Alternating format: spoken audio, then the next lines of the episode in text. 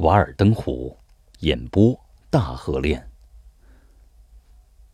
每一个新英格兰人都可以很容易的在这块适宜种黑麦和印第安玉米的土地上生产出他自己所需要的面包原料，而不依靠那远方的变动剧烈的市场。然而，我过得既不朴素又没有独立性，在康科德。店里已经很难买到又新鲜又甜的玉米粉了。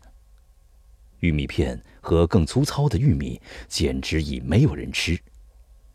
农夫们把自己生产的一大部分谷物喂了牛和猪，另外花了更大的代价到铺子里去买了未必更有益健康的面粉回来。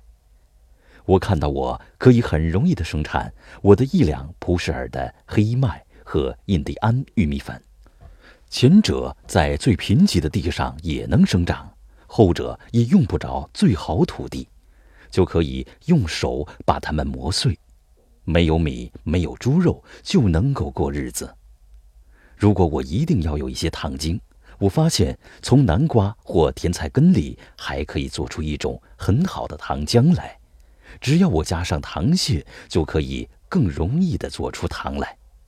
如果当时这一些还正在生长着，我也可以用许多代用品代替已经提到过的几种东西，因为我们的祖先就曾歌唱：我们可以用南瓜、胡桃木和防风来做成美酒，来甜蜜我们的嘴唇。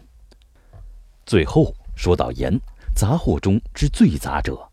找盐本可以成为一个到海边去的合适机会，或者如果完全不用它，那倒也许还可以少喝一点开水呢。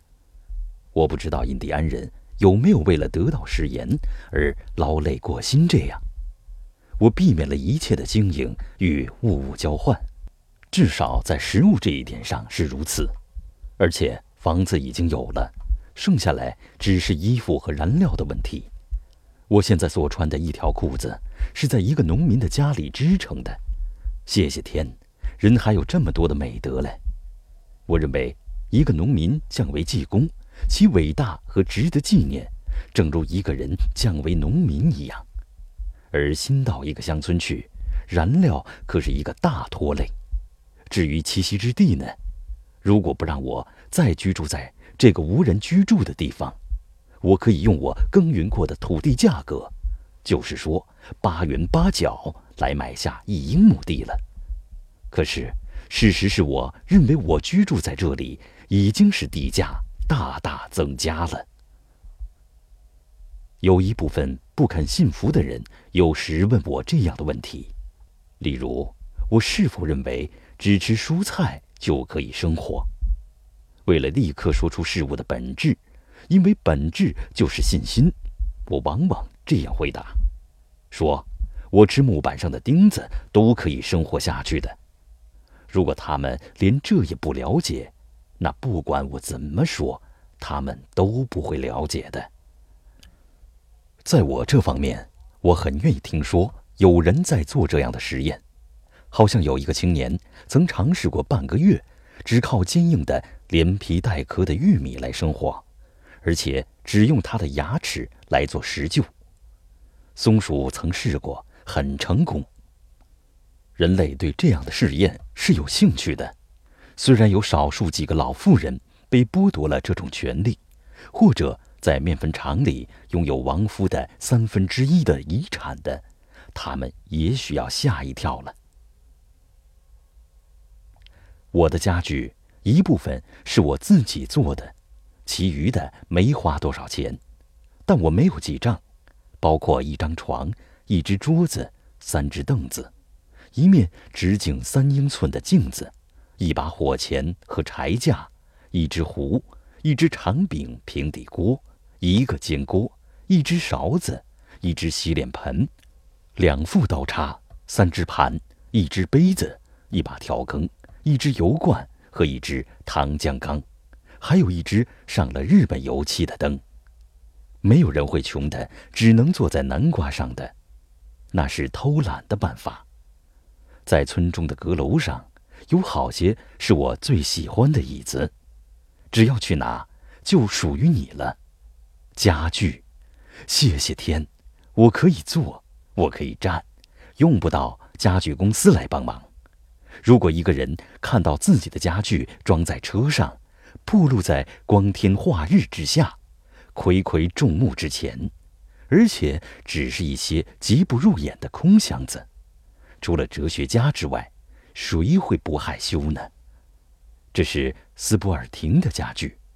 看了这些家具，我还无法知道是属于一个所谓阔人的呢，还是属于穷人的。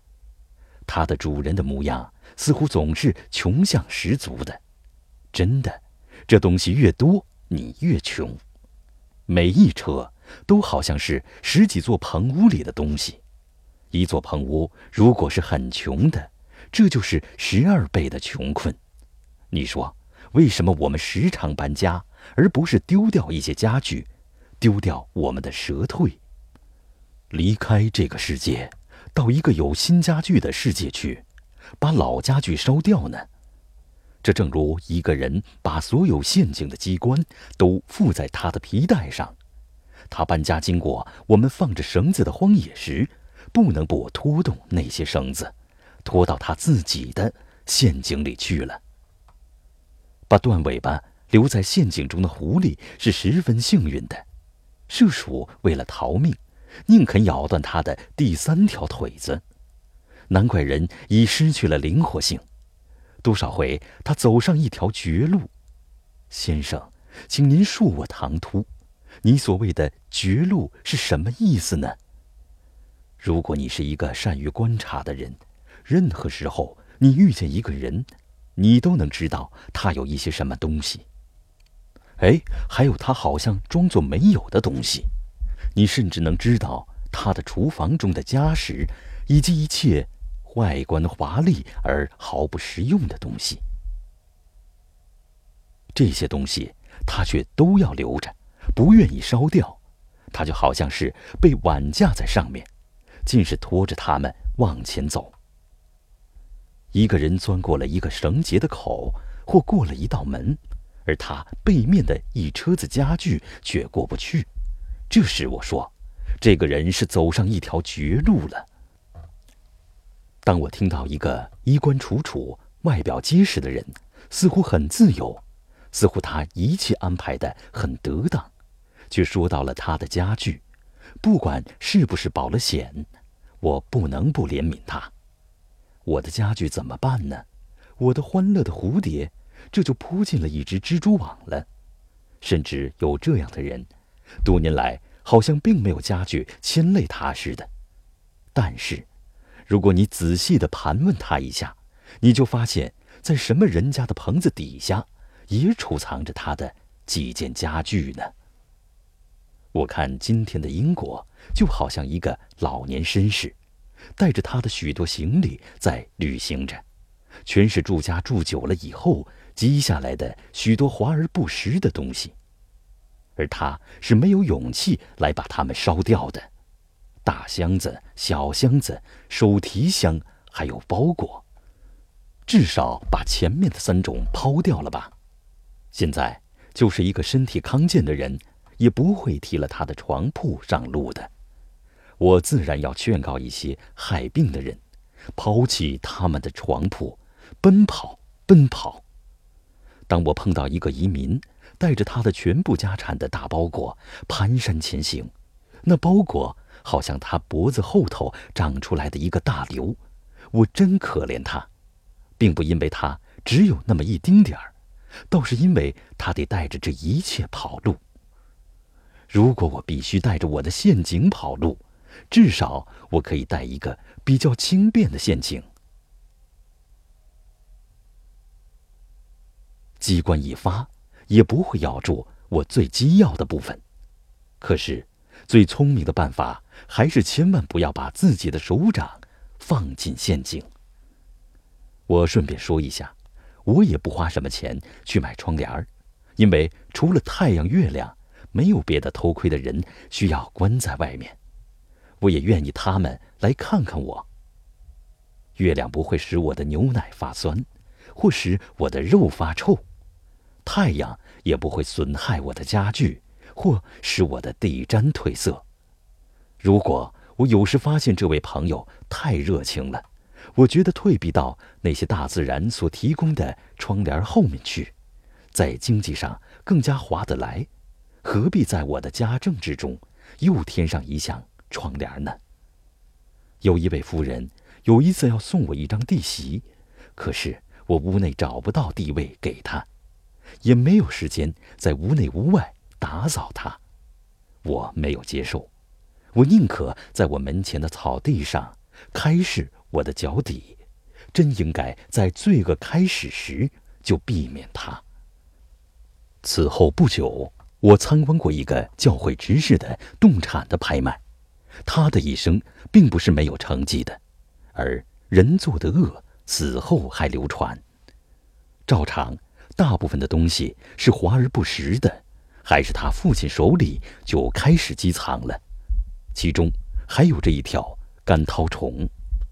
现在这些东西躺在他家的阁楼和别些尘封的洞窑中，已经半个世纪之久，还没有被烧掉呢。非但不是一把火烧了它们，或者说火化消毒，反而拍卖了，要延长他们的寿命了。邻居成群的集合，热心观摩，全部买下之后。小心翼翼地搬进他们的阁楼和别的尘封的洞窑中，躺在那里，直到这一份家产又需要清理。到那时，他们又得出一次门。一个人死后，他的脚踢到灰尘。也许有些野蛮国家的风俗值得我们学一学，大有益处，因为。他们至少还仿佛每年要蜕一次皮，虽然这实际上做不到，他们却有意象征性的做一做。像巴尔特拉姆描写摩克拉斯族印第安人的风俗，我们要是也这样举行庆祝，以举行收获第一批果实的胜利，这难道不是很好吗？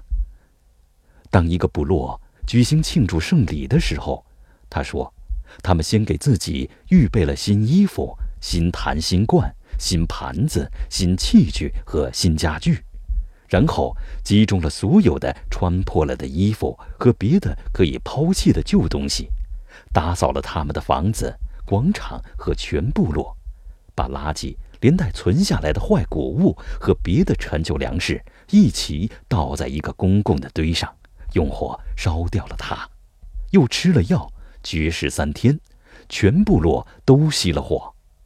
绝食之时，他们禁绝了食欲和其他欲愿的满足。大赦令宣布了，一切罪人都可以回部落来。在第四天的早晨，大祭司就摩擦着干燥的木头，在广场上升起了新的火焰。